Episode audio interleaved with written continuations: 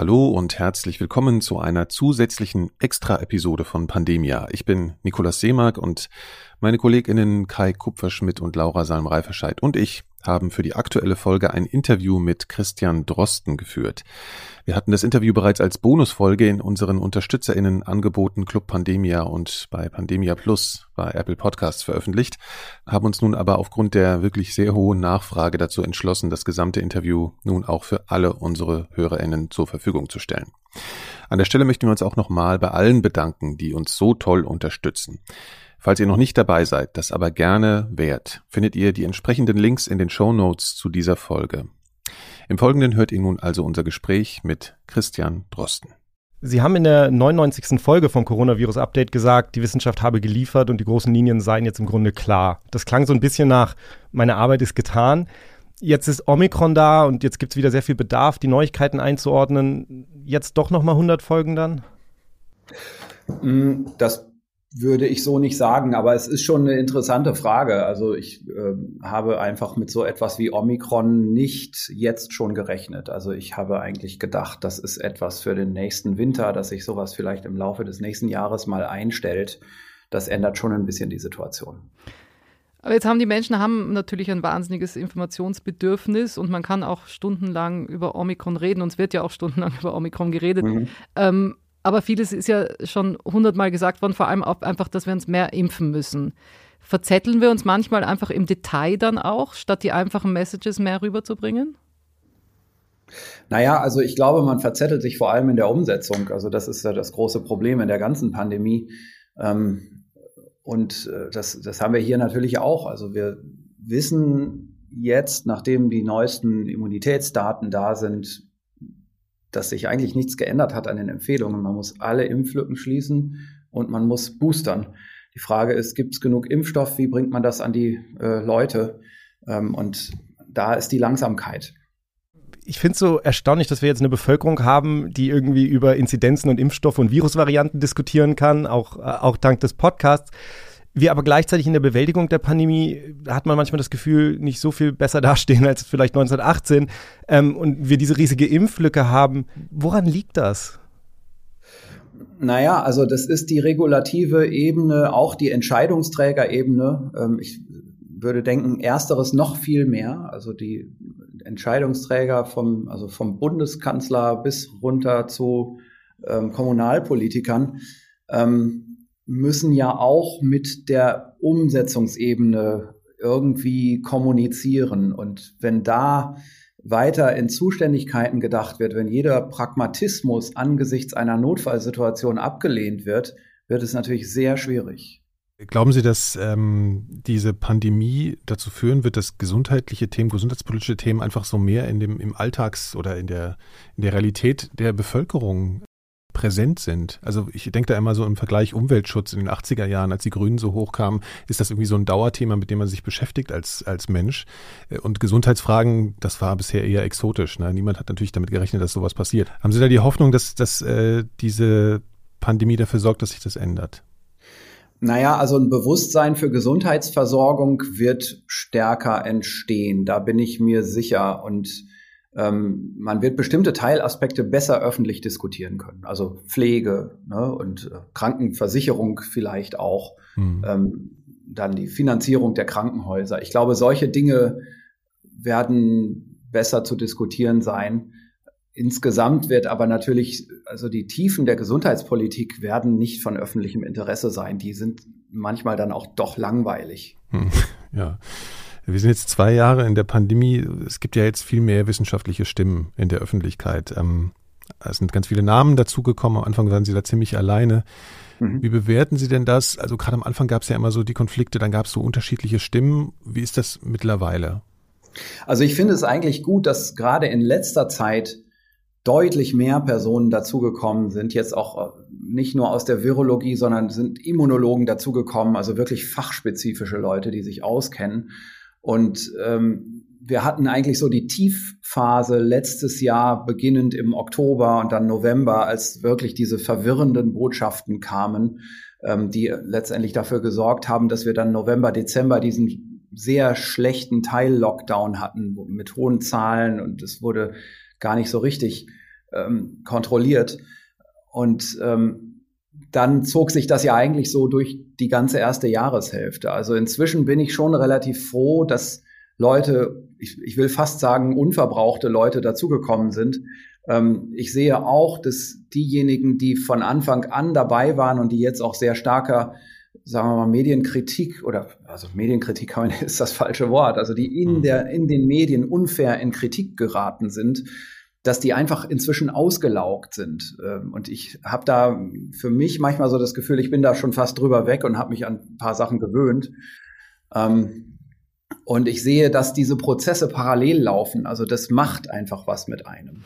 Und finden Sie zum Beispiel, es fehlt auch einfach an, an Geistes- und Sozialwissenschaftlern, die vielleicht sozusagen dann diese andere Ebene, also dieser, dieser Impfabneigung gegenüber und sowas, was auslösen könnten oder was ändern könnten? Also es ich, ehrlich gesagt, ich sehe gar nicht so viele Geistes- und Sozialwissenschaftler sehr informierend und engagiert in der Wissenschaftskommunikation. Also da gibt es schon hier und da Kommentare, ähm, es gibt sicherlich auch Leute, die immer wieder auftreten. Es gibt aber schon, weil vielleicht auch deswegen, weil man da äh, noch schwieriger sich an Fachgrenzen halten kann und an wirkliche Kompetenzfelder, schon sehr ähm, gemischte Botschaften auch aus diesem Feld. Ne? Also auch Botschaften, da muss man schon sagen, Moment, also wenn, wenn man sich jetzt ein bisschen mit der Infektionsbiologie befasst hätte, dann würde man das so nicht sagen. Und da wäre es schon gut, bevor man sehr breite öffentliche Statements macht mit, mit zwei Millionen Zuhörern, ähm, vielleicht sich vorher mal mit der Sache auseinanderzusetzen und nicht nur in gewissen unscharfen Grenzen zu, ja, zu argumentieren. Hm, tauschen Sie sich mit äh, WissenschaftlerInnen aus in dem Bereich? Ja, ähm, schon. Also es gibt so ein paar Personen, ähm, die, äh, mit denen ich im Austausch bin, in diesem Feld. Ähm, das sind häufig auch Personen, die dann eben in der Politikberatung auch engagiert sind. Also es ist ja durchaus so, es ist gar nicht so, dass, wie das manchmal gesagt wird, dass ja nur Virologen und sonstige Infektionsleute die Politik beraten. Äh, das ist nicht der Fall. Das ist nie der Fall gewesen. Mhm. Und wir haben ja in diesen Gremien schon Leute drin aus den Sozial- und Geisteswissenschaften, ähm, auch aus der Rechtswissenschaft, und klar hat man da auch mal immer wieder Rückfragen und äh, tauscht sich nochmal über ein Spezialproblem aus. Also das ist, glaube ich, nicht das große Problem, sondern eher die öffentliche Kommunikation auch aus diesen Feldern. Sie haben das vorhin so gesagt, dass das macht was mit einem, wenn man da so in der Öffentlichkeit steht äh, und auch in, in, einer gewissen Kritik. Können Sie es mal beschreiben, was, was, was macht es eigentlich genau mit einem? Hm, also man wird einfach vorsichtig in den, in den Äußerungen und man überlegt sich genau, welche Formulierungen man verwenden kann und man antizipiert im Prinzip, während man den Satz spricht, schon, wie das verkürzt werden kann für eine Schlagzeile, die dramatisiert ist und die dann missverstanden wird ähm, von einigen Medien. Haben Sie das Gefühl, dass die Medien besser geworden sind jetzt im Verlauf dieser zwei Jahre ähm, in der Art und Weise, wie sie kommunizieren über die Pandemie? Oder, oder vielleicht sogar das Gegenteil? Also ich hatte am Anfang das Gefühl, dass die Medien relativ passiv sind ähm, und einfach auch nicht Bescheid wussten. Und das war jetzt aber keine, sagen wir mal, irreführende Information, die dabei entstanden ist. Und dann kam so eine Zeit, die leider sehr, sehr lang war, ähm, die vielleicht im Sommer oder späten Frühjahr mit dem, mit dem Ende des, des ersten Lockdowns losging und die eigentlich jetzt erst vor, vor kurzer Zeit sich ein bisschen gebessert hat, dass man wirklich solche Lager hatte und eine gewisse Absichtlichkeit und, und auch Agenda spüren konnte. Inzwischen habe ich das Gefühl, dass auch relativ viele interne Korrekturmechanismen in den Medien so langsam jetzt greifen und aktiv geworden sind und einige Leute in den Medien, Meinungsmacher vielleicht, auch noch ein zweites Mal über bestimmte Dinge nachdenken. Wenn wir nochmal über die Stimmen, die dazugekommen sind aus der Wissenschaft äh, sprechen, haben sich die Kolleginnen und Kollegen da an Sie gewandt, äh, um noch ein paar Tipps abzuholen, bevor Sie sich dem aussetzen?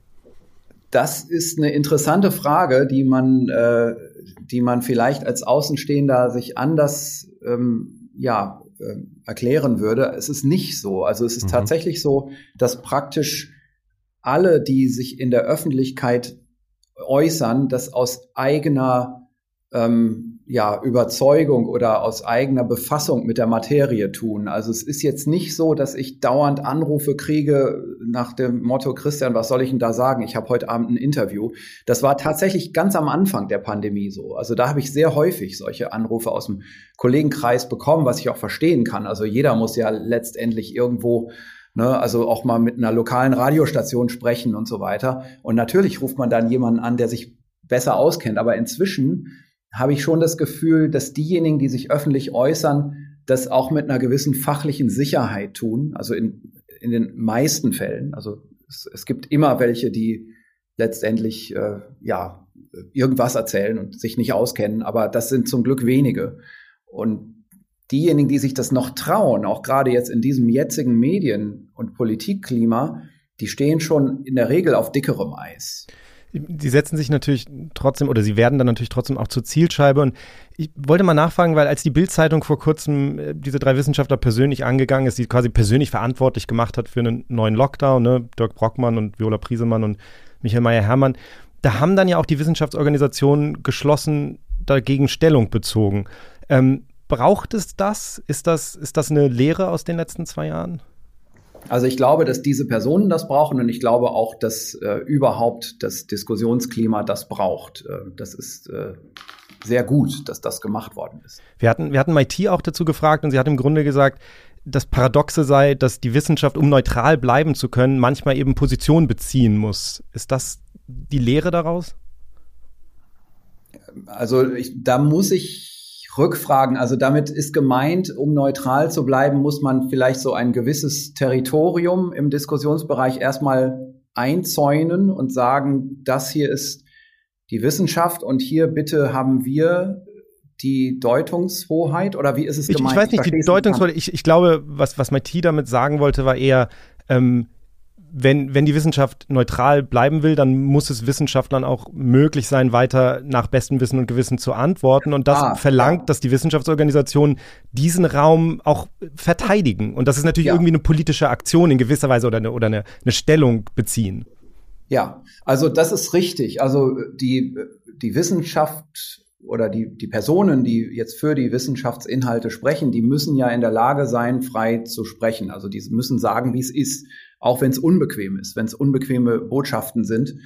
Ähm, und es ist schon schwierig, wenn man sich als Wissenschaftler mit einer unbequemen Botschaft so in der Öffentlichkeit ausdrücken muss, wie das ein Politiker mit einer unbequemen Botschaft muss. Also bei, bei den Politikern, das ist nun mal so, die haben ihre unbequemen Botschaften, die haben aber auch natürlich ähm, die, die Abhängigkeit von der Popularität und die sind in dieser Skandalisierungsfalle immer drin in den Medien. Und das ist ganz schwierig, wenn das auf Wissenschaftler übertragen wird. Und das ist aber über lange Zeiten und bis jetzt auf Wissenschaftler übertragen worden. Die Medien gehen da mit Wissenschaftlern eigentlich genauso um wie mit Politikern. Mhm. Äh, um aktuell jetzt zu sein, es gibt ja jetzt diesen, die neue Regierung. Sind Sie da in irgendeiner Weise beratend tätig? Äh, sind Sie da kontaktiert worden? Gibt es da eine Veränderung schon aus Ihrer Sicht? Naja, also das ist noch zu frisch. Also ich bin natürlich kontaktiert worden. Ich kann jetzt da nicht so im, im Detail äh, jetzt über Entscheidungen sprechen, aber das wird natürlich auch alles öffentlich gemacht werden, wie, wie jetzt die Politikberatung weiterläuft. Ähm, damit ist aber jetzt wahrscheinlich auch nur, sagen wir mal, diese, das eine Beratungsgremium gemeint parallel gehen natürlich Politikberatungen die ganze Zeit weiter. Ne? Also das ist jetzt nicht nur die Bundespolitik, die sich beraten lässt. Die, die, die Briten haben ja eine, irgendwie eine, eine organisiertere Politikberatung, also mit Sage eine sehr, sehr strukturiert, sehr, sehr offen auch, inzwischen zumindest sehr transparent. Ironischerweise geht es bei denen aber irgendwie schlechter zu, ähm, manchmal in der Pandemiebekämpfung. Ähm, sollten wir uns sowas wünschen für Deutschland? Also die Kritik an ihnen kam ja manchmal auch daher, dass wir eben nicht so ganz klare Strukturen hatten und das macht es natürlich immer sehr leicht, dann, dann zu kritisieren. Ja, also das ist ganz klar. Ne? Also das gesamte False Balance Problem wird dadurch abgeschafft, dass man ein Gremium hat, das im Schriftlichen sich äußert. Ähm, in, in UK ist es ja sogar so, da hat sich dann eben diese Alternative Sage formiert, die aber auch zu den gleichen Botschaften kommt. Das ist äh, nochmal besonders bestätigend. Und da hat man eben nicht einzelne Talkshow-Figuren, die gegeneinander gehalten werden können.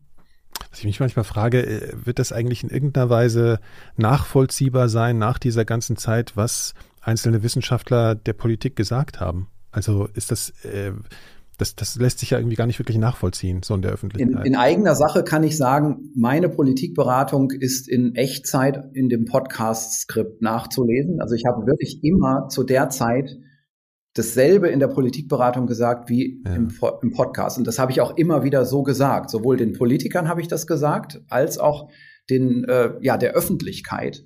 Ähm, und das ist auch so. Ich könnte gar nicht anders agieren. Äh, das wäre viel zu anstrengend und äh, ja, einfach gar nicht durchführbar. Aber dann ist es schon so, ich glaube nicht, dass es möglich sein wird, über lange Zeiträume hinweg Protokolle zu verfolgen aus, aus der Politikberatung. Die, ja, die scheint es in vielen Bereichen höchstens intern zu geben. Mhm. Ja, jetzt gerade bei dem Podcast schon waren. Das was, was mich einfach äh, irgendwie beschäftigt. Es hören Ihnen ja wirklich hunderttausende Leute zu, die tragen das weiter. Also Sie sind eine unglaubliche Orientierungsfigur in der Gesellschaft, haben auch insofern eigentlich implizit äh, Einfluss auf das Verhalten der Menschen. Wenn ich das wäre, ich glaube, dieses so ein Verantwortungsgefühl wird mich wird mich wahnsinnig machen. Wie gehen Sie denn damit um? Können Sie sich davon eigentlich frei machen oder geht das gar nicht? Ist das so eine Typfrage?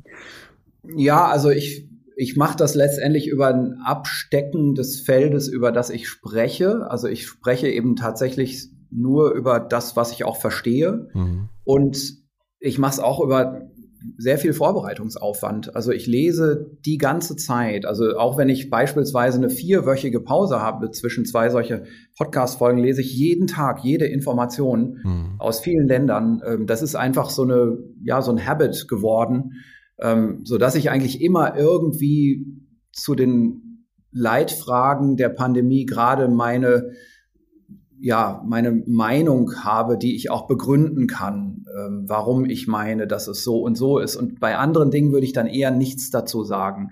Also es gibt manchmal einfach ganz schwierige Situationen. Also zum Beispiel diese letzte Podcast-Folge über Omikron, da hat man das vielleicht gemerkt, dass ich einfach an vielen Stellen nicht weiß, was ich sagen soll. Und auch wenn ich irgendwie so das zweit, die zweite und dritte Hilfsebene nehme, also wenn ich sage, okay, also jetzt mal nach aller Berufserfahrung und mit ja. vielen Analogieschlüssen und jetzt gucken wir mal in dem Land. Ne? Also dann wird es natürlich irgendwann wirklich schwammig und dann will ich auch nicht mehr weiter. Mhm. Also die Absicherung ist sozusagen die Vorbereitung für das eigene Gefühl. Ja klar, also das ist hat. ja alles, was man machen kann. Also wenn man vorbereitet in so, ein, so eine vielleicht auch schwierige oder sagen wir sogar mal gefährliche Situation ja. geht, dann äh, wird man da weniger Fehler machen. Und ich, das ist, glaube ich, etwas, wo man schon ähm, sagen kann, also ich glaube, so richtig grobe Schnitzer sind in dem Podcast nicht drin. Also es sind sicherlich hier und da, wenn man das ja jetzt mal so in zwei Jahren nachhört, dann wird man schon sehen, aha, was hat er denn da gedacht? Also das wird man schon befinden, aber ich glaube nicht, dass es mal irgendwann so richtig falsch abgebogen ist. Liegt es auch in der gemeinsamen Arbeit, also mit den Journalistinnen, die das betreiben? Also gehen Sie danach nochmal in so ein Medias Res, also nach so einer Aufzeichnung manchmal und überlegen, kann man das so, ja. kann man das, also schließen also, Sie da gemeinsam, kann man das so machen? Ja, genau. Also äh, vor, äh, da muss ich jetzt vor allem die Corinna Hennig hervorheben, äh, die einfach massiv gut eingedacht ist in die ganze Thematik, die auch alles aufsaugt. Ähm, und wir vereinbaren zwar immer, dass wir ein Vorgespräch machen, und das ist immer so ein bisschen so gedacht, da, ah, wo, wie wäre denn so vielleicht der Ablauf, was, was kommt denn als erstes und wie ist denn dafür die Meinung? Aber letztendlich machen wir da unseren Privatpodcast. Ja. Und ähm, wenn dann der Podcast kommt, ist er wieder genauso spontan. Also es ist tatsächlich recht spontan, das Ganze. Also natürlich muss man vorher wissen, welche Paper, welche Studien man da besprechen will, gerade wenn es komplexe Studien sind. Ähm, aber das ist es dann auch schon. Mhm. Sie, Sie haben sich letztens im Interview als öffentlich-rechtlicher Wissenschaftler bezeichnet und ich fand, das war irgendwie so, so ein Kern, so, so, so, ein, so ein Kernsatz irgendwie, um vielleicht ein bisschen besser zu verstehen, wie, wie Sie Ihre Rolle sehen. Können Sie es ein bisschen beschreiben, was Sie damit meinen? Mm, na, also damit meine ich im Prinzip erstmal eine Erklärung für die vielen Interessen der Medien, die man ja irgendwie nicht bedienen kann. Also man kann es nicht allen Medien recht machen, ähm, letztendlich bin ich da ja eine, eine Ware, die von den Medien zu Geld gemacht wird. Also so muss man es leider in aller Härte und Konsequenz sehen. Und ähm, darauf gibt es erstmal nur die eine Antwort, dass diese Ware unbezahlbar ist und deswegen auch nicht bezahlt wird. Ne? Also ich lasse mich auf keinen Fall, ich habe keinen Cent jemals Medienhonorare kassiert. Ähm, und da ist dann eben die nächste Antwort, okay, also bevor jetzt kommerzielle Medien sich gegeneinander dann äh, ja reiben und sagen, Moment, bei dem ist er aber gewesen und bei dem anderen nicht, ist, ist mal die erste Antwort, okay, dann also öffentlich-rechtlich. Also da kann keine Radiostation zum Beispiel sagen, na ja, es ist aber ja nur der NDR, das stimmt, aber dennoch das öffentlich-rechtliche Gefüge ist jetzt erstmal hier gemeint. Und bei den Printmedien ist es auch so, ich gebe ja manchmal hier und da ein größeres Printmedieninterview. Da vereinbare ich immer im Vorfeld, dass ich das Interview nur dann gebe, wenn der Artikel hinter der Bezahlschranke ähm, befreit wird. Ja, also wenn jeder das lesen kann. Ich hatte das so verstanden, dass Sie auch so ein bisschen damit meinten, dass Sie äh, öffentlich-rechtlicher Wissenschaftler sind in der Hinsicht, dass Sie ja von der Gesellschaft bezahlt werden als Forscher und darum ja, sozusagen sich überhaupt genau, diesem ganzen, so. diesem ganzen aussetzen. Das ist ja schon viel, viel ja. verlangt auch manchmal. Richtig. Also ich, äh, ich meine, ich bin ja hier äh, Wissenschaftler an einer öffentlichen Bildungseinrichtung, die ist steuerfinanziert und ähm, ich habe natürlich auch offiziell die Genehmigung, diese Art von Kommunikationsarbeit zu machen. Wäre ich jetzt, äh, sagen wir mal, bei einer Firma hier angestellt, dann würde mein Abteilungsleiter oder mein Chef mir sagen, Moment mal, also was kostet denn hier eine Stunde? Das zahlen wir ja letztendlich hier irgendwie mit. Da fällt ja die Arbeitszeit aus. Sie erreichen so wahnsinnig viele Leute, aber frustriert es Sie manchmal, dass Sie dann eben doch nicht genug erreichen, dass wirklich alle an einem Strang ziehen? Also das ist nicht so mein ein äh, mein Ziel. Also ich ich glaube nicht, dass man mit so einer Art Wissenschaftskommunikation auf eine auf ein absolutes Breitenpublikum setzen kann. Ich glaube, es ist eher wichtig, dass man für gewisse Multiplikatoren und auch Entscheidungsträger und auch Leute, die sich wirklich eine Meinung machen wollen, die, bei denen vielleicht die Meinung auch an was hängt, also Leute, die vielleicht für ihre Firma eine Entscheidung treffen wollen und so weiter, ähm, dass man denen den Hintergrund erklären muss. Also darum auch dieses lange Format. Also warum sagt eigentlich jemand etwas? Ne? Dass man die Begründung mitliefert. Und auch jetzt nicht nur Literaturstelle 14, 15 und 17, kann ja jeder nachlesen, hahaha, äh, macht sowieso keiner. Die Literaturstellen verstehen die meisten auch nicht, sondern dass man einfach irgendwie ein gewisses logisches Argumentationsgefüge liefert, das Leute verstehen können. Also darum geht's mir eher. Und ich glaube, die Multiplikation, die ergibt sich dann von selbst. Und hat sich Ihr Bild der Gesellschaft verändert durch die Pandemie? Ja, also das muss ich sagen. Also ich bin, äh, ich bin vor dieser Medienerfahrung sicherlich äh, vollkommen unvoreingenommen in jede gesellschaftliche Situation und auch in jede gesellschaftliche Schicht gegangen. Und das kann ich so nicht mehr aufrechterhalten. Also es, äh, es ist eben schon so, dass ich mir inzwischen überlegen muss, ob ich in bestimmten Sozialsituationen beispielsweise gefährdet wäre. Und und ich meine, was mich so beschäftigt an der Pandemie ist, also wir, wir wussten alle, es gibt eine Bedrohung durch Viren und so weiter, aber das Virus war ja in gewisser Weise relativ gut vorhersehbar, wie sich das verhält, also in, in Maßen. Der Mensch hat mich eigentlich mehr überrascht im, im negativen Sinne in gewisser Weise, als wie wir damit umgehen als Gesellschaft also dass zum Beispiel die Impflücke dann so groß ist, trotz all des Wissens, das wir haben und all der Informationen und der Impfstoff ist äh, umsonst und zugänglich. Ist, hat sich auch da was geändert, wie, wie, wie Sie die Gesellschaft sehen, in der wir alle leben? Ja, ich bin schon überrascht ähm, über ein, über ja die Größe dieses Teils der Gesellschaft und auch die Aggressivität, die es da anscheinend gibt. Ähm, und ich frage mich, wie das eigentlich zustande gekommen ist, denn ich glaube nicht, dass das am Anfang so war. In, in der ersten Welle am Anfang war es, glaube ich, ich glaube, da haben alle irgendwie ein bisschen ähm, kooperiert mit, mit einer geme gemeinsamen Problemlösung. Und das scheint ja irgendwie ganz verloren gegangen zu sein. Und da gibt es Mechanismen, die man wirklich sich anschauen muss. Also natürlich die sozialen Medien, die, äh, also gerade diejenigen sozialen Medien, die weniger öffentlich sichtbar sind, wie wie eben ähm, bestimmte Messenger-Dienste. aber auch Teile der, der offenen offiziellen Medien, die über Monate ja eigentlich ähm, in Form von Kampagnen möglichst breiten Bevölkerungsschichten und auch sehr aktiv suggeriert haben, dass das Problem eigentlich übertrieben ist und nicht real und ja, vielleicht auch mit Andeutungen einer Agenda folgt und so weiter. Da haben sich schon wahrscheinlich Motive überschnitten in, in diesem sehr offiziellen öffentlichen Bereich und dann wieder in dem, diesem Untergrundbereich der Medien. Und das bestätigt sich ja auch gegenseitig. Können Sie da an irgendeiner Stelle einen Zeitpunkt für sich feststellen im Nachhinein, wo Sie gedacht haben, jetzt ändert sich da was in der Form, weil, weil Sie jetzt gerade gesagt haben, dass Sie jetzt überlegen in sozialen Situationen, ob Sie irgendwie gefährdet sind, wann das angefangen hat und können Sie da irgendwie Rückschlüsse ziehen, woran es gelegen hm, haben könnte? Das kann ich so eigentlich genau nicht sagen. Das ist eher die Summe der Alltagserfahrungen bei mir. Also ich, es ist einfach so, ich werde auf offener Straße erkannt und äh, das ist in überwältigender Zahl positiv.